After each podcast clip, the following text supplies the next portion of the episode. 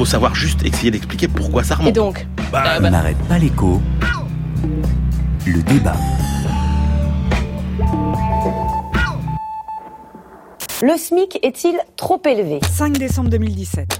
C'est ce qu'estime le groupe d'experts qui conseille chaque année le gouvernement. Les économistes considèrent qu'il est trop haut. Ce que nous montrons, Gilles Berset, c'est qu'une augmentation du SMIC bénéficie très peu aux pauvres. président du groupe d'experts sur le SMIC. Et des dispositifs ciblés sont beaucoup plus adaptés pour s'attaquer aux problèmes de la pauvreté. Et je pense par exemple là à la prime d'activité. Monsieur le Président, Monsieur le Premier ministre, Sabine Rubin, un groupe d'experts a rendu hier un rapport enjoignant le gouvernement à désindexer le SMIC de l'évolution générale des salaires. député de Seine-Saint-Denis, la France Insoumise.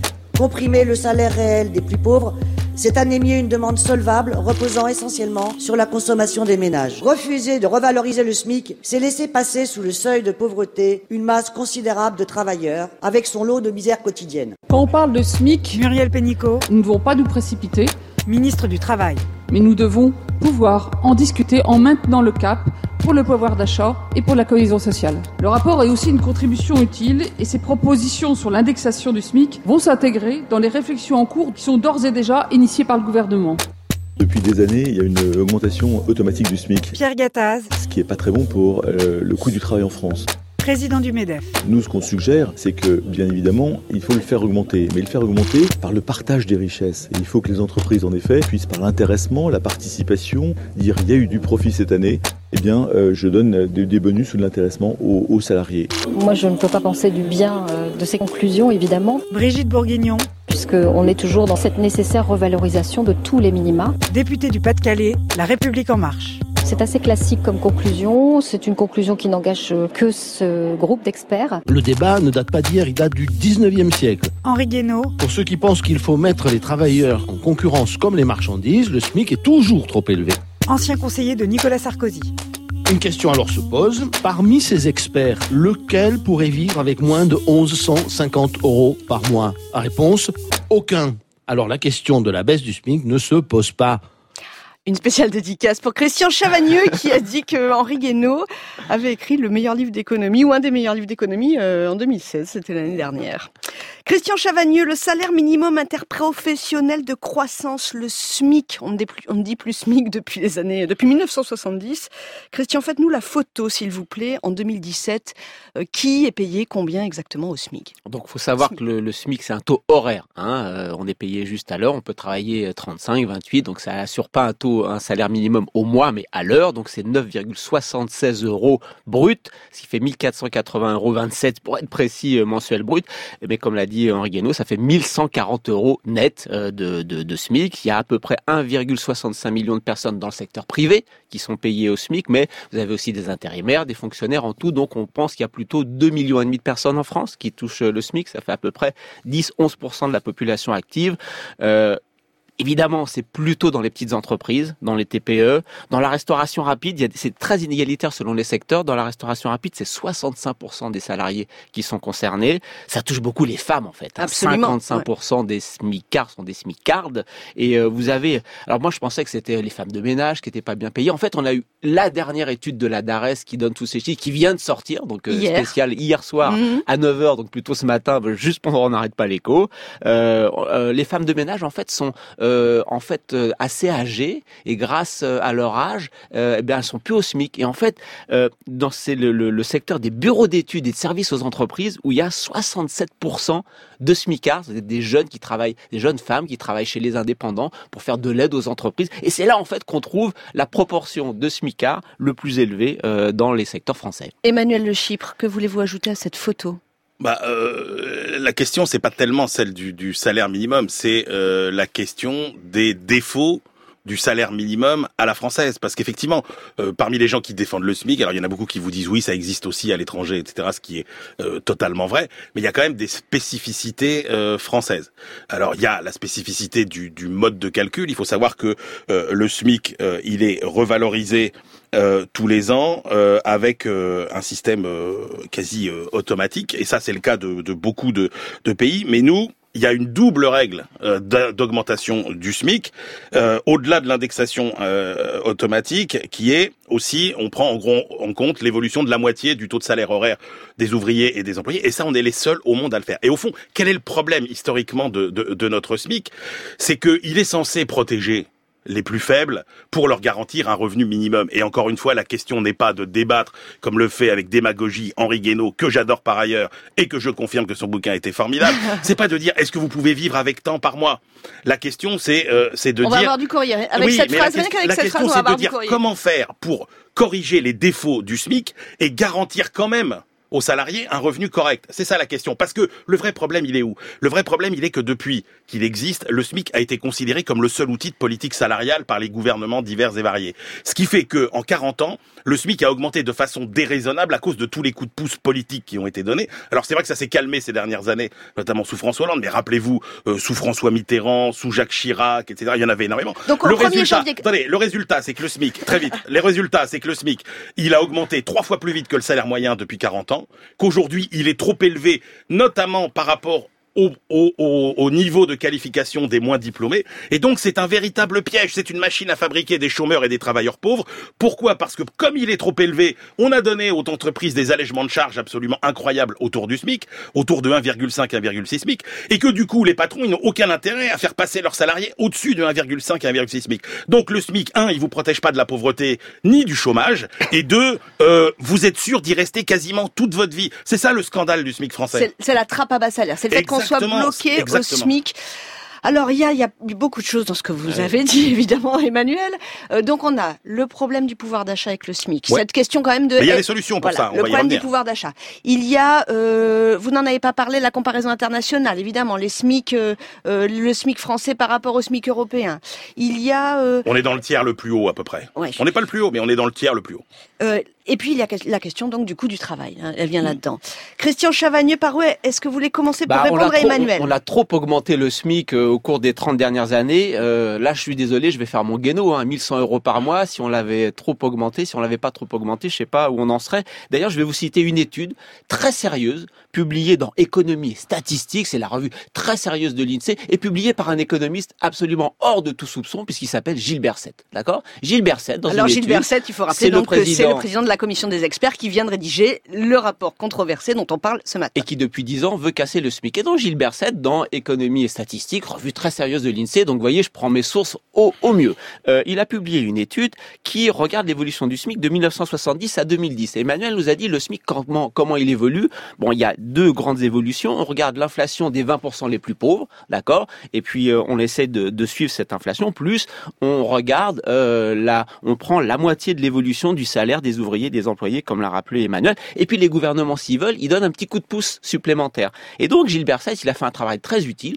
Entre 1970 et 2010, le SMIC a augmenté pourquoi? Est-ce que c'était les coups de pouce? Est-ce que c'était parce que le salaire des ouvriers augmentait ou est-ce que c'était parce que l'inflation augmentait? D'accord? Quelle était la raison? Et donc il nous dit bah, 60, 60% de la hausse du SMIC, c'est dû à l'indexation grâce à l'inflation. Un quart, c'est les coups de pouce du gouvernement et le reste, le bah, c'est parce que oui. voilà un petit geste politique. Et puis le reste, c'est parce qu'on voulait pas trop que le SMIC décroche du salaire ouvrier. Prenons la proposition de Gilles Berset. La proposition faible et la proposition forte. La proposition faible, c'est on va arrêter euh, de suivre le salaire ouvrier. Qu'est-ce que ça aurait voulu dire pour le niveau du SMIC aujourd'hui si on l'avait pas fait? Puisque c'est ce qu'il propose pour l'avenir. Donc je rappelle, on a un SMIC à 1140 euros aujourd'hui.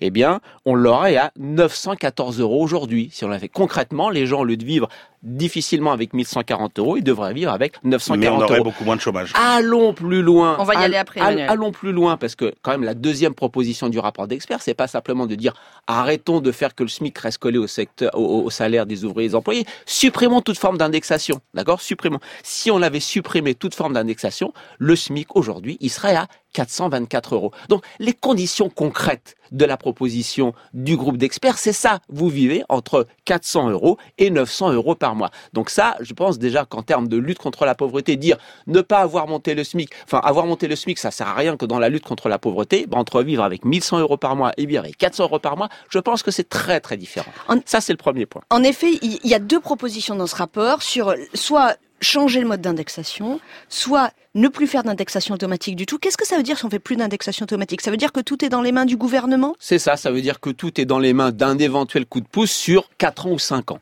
Emmanuel Le Chypre. Alors, moi, je note d'abord que euh, Gilles Berset euh, avait beaucoup plus d'attrait aux yeux de Christian quand Gilles Berset a été un des principaux artisans des 35 heures, parce qu'il faut voir que la cohérence de la pensée de Gilles Berset, c'est l'emploi.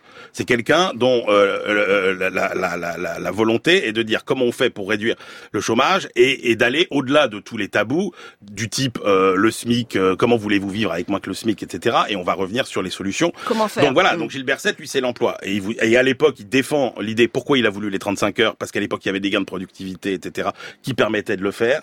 Et, et donc voilà, c'est et puis dire que euh, c'est euh, ce comité-là euh, composé avec ces économistes-là qui proposent ça, c'est pas vrai puisque tous les comités d'experts, grosso modo, proposent la même chose. Et quand on parle euh, des chiffres euh, globalement, là encore, si vous compilez à peu près toutes les études qui essaient de mesurer l'impact de la hausse du SMIC sur l'emploi, vous arrivez grosso modo quand vous augmentez le SMIC de 1%, les plus faibles vous disent que ça détruit 3000 emplois, les plus les plus pessimistes vous disent que ça en détruit 40 000. alors là, pas du tout d'accord. Hein. Alors encore une fois, le SMIC est une machine à fabriquer du chômage et des travailleurs pauvres. Alors, une fois qu'on a dit qu'effectivement on pouvait pas vivre avec moins par mois, la question c'est qu'est-ce qu'on fait? Exactement. Qu'est-ce qu'on fait? Que donc, fait-on, Emmanuel sur le bilan emploi, Emmanuel a été assez Dans- vite. Moi, je partage Christian, pas du alors, tout le, Christian, le- allez-y. je partage pas du tout le bilan emploi. Quand vous avez euh, André Zilberberg, donc qui fait partie de cette commission d'experts, qui remplace Pierre Cahuc à la commission d'experts, c'est les deux mêmes, hein, ceux qui nous ont fait le bouquin sur le négationnisme économique, dans lequel il y a une partie qui dit le- dès qu'on augmente le SMIC, ça détruit l'emploi, avec les chiffres que vient de donner Emmanuel. Alors moi, j'ai regardé quand même d'un peu près. Il cite une étude. Une seule étude qui porte sur 82-89 pour nous dire que le SMIC détruit l'emploi. Non Une mais ça c'est l'hypothèse à 40 000, une- Christian. une- il y a plein d'autres études seule- qui sont alors- entre 3 000 et 40 000. Du coup, j'ai regardé euh, les autres études et il y a deux études qui viennent de sortir aux États-Unis parce que ce qui est bien aux États-Unis, c'est que le SMIC est différent selon les États et donc vous avez des bassins d'emploi qui sont extrêmement proches,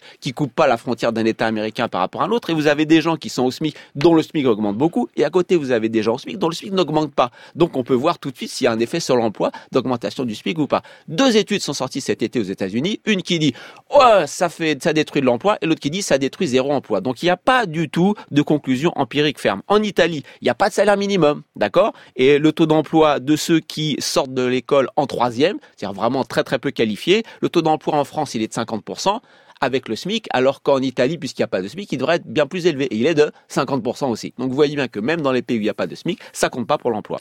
Emmanuel Le fois, j'aimerais vous entendre. non, mais les non, mais quand comparaisons- même, quand vous dites, quand réalité. vous Non, dites c'est qu'il pas la réalité. la réalité, c'est qu'il y a des problèmes de niveau qui font que euh, les problématiques sont pas les mêmes entre les pays, que la, le financement, pourquoi ça coûte cher aux entreprises? Parce que le financement de la protection sociale est assis là-dessus.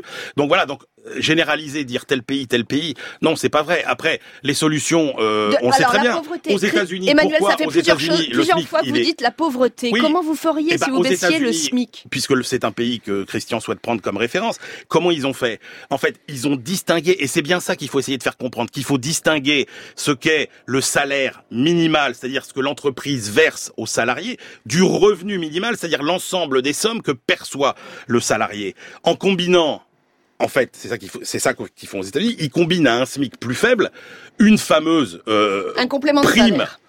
Ce que Gilles Berset appelle la prime, une, une super prime pour l'emploi, un complément de salaire qui fait que vous avez un revenu décent, mais que votre employabilité augmente. Et qu'est-ce qui s'est passé avec ce dispositif aux États-Unis? C'est un dispositif qui est quand même en vigueur depuis 1975, donc on on connaît les effets. Bah, vous avez 50 millions de personnes, et notamment des mères célibataires, qui échappent à la pauvreté avec des compléments de revenus qui atteignent jusqu'à 40% du, du salaire.